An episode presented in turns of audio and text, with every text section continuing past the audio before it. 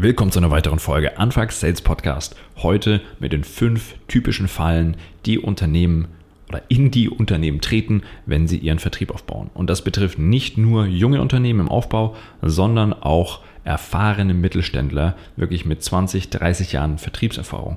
Auch die haben oft Vertriebsprobleme und mindestens eine dieser, dieser Fehler, dieser Fallen, die ich euch heute vorstelle, sind der Grund dafür.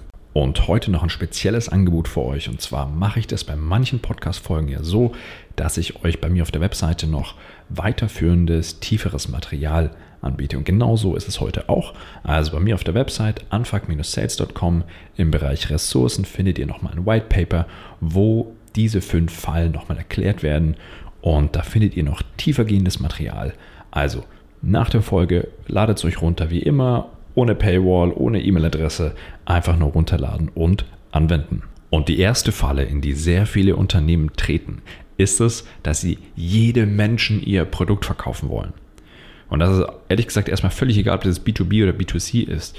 Seine Zielgruppe ganz genau zu kennen und zu wissen, an wen man verkauft, ist das A und O. Und für Startups empfehle ich immer einmal die Übung zu machen, TAM, SAM, SOM zu definieren, also Target Addressable Market, Serviceable Addressable Market und Serviceable Obtainable Market.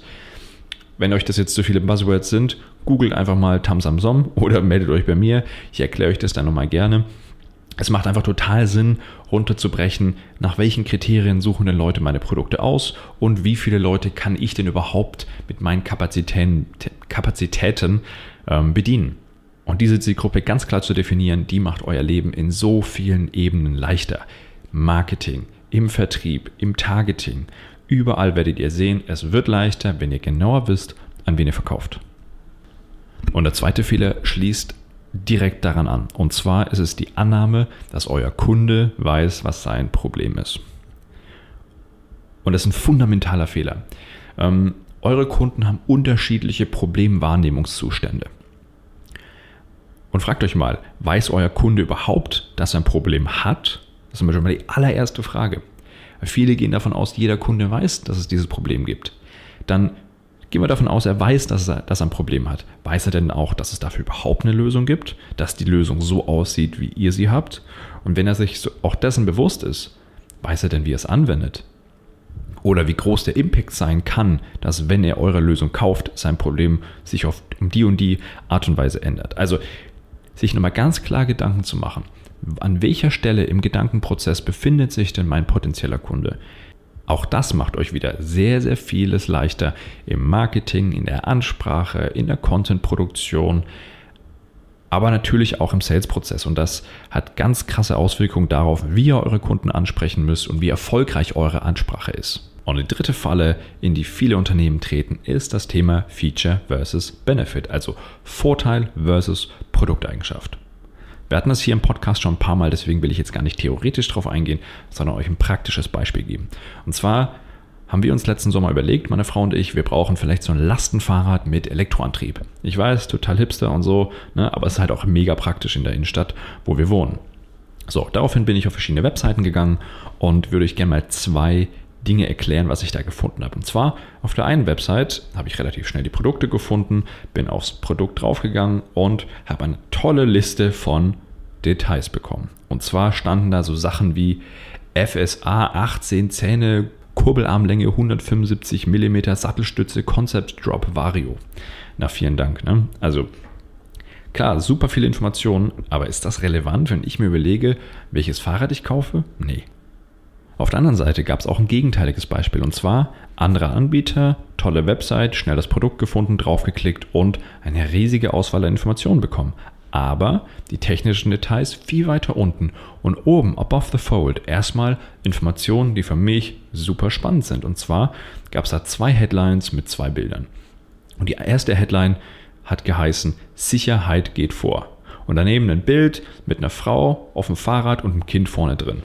So, ja, das überzeugt mich im ersten Schritt. So, zweites, zweite Headline war eine Investition in Freiheit.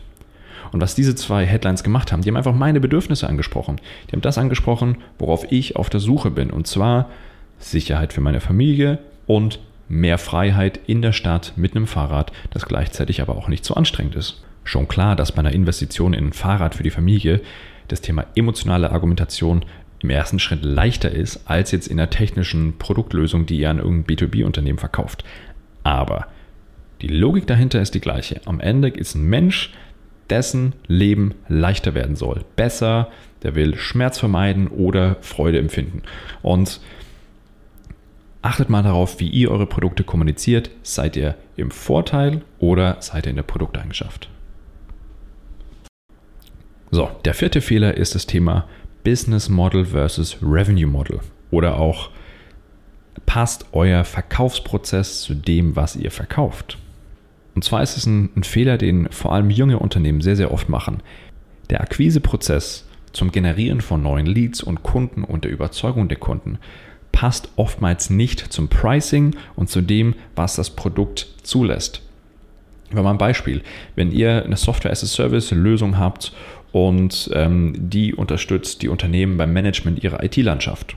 Also eine technische Lösung, aber eben Software und so ein Ticket im Jahr locker mal 60 bis 100.000 Euro ähm, Kosten, Lizenzkosten für den, für den Käufer. Würdet ihr so ein Produkt einfach über einen Click-Funnel, E-Mail-Funnel und Self-Service auf der, auf der Webseite verkaufen? Ja, wahrscheinlich nicht.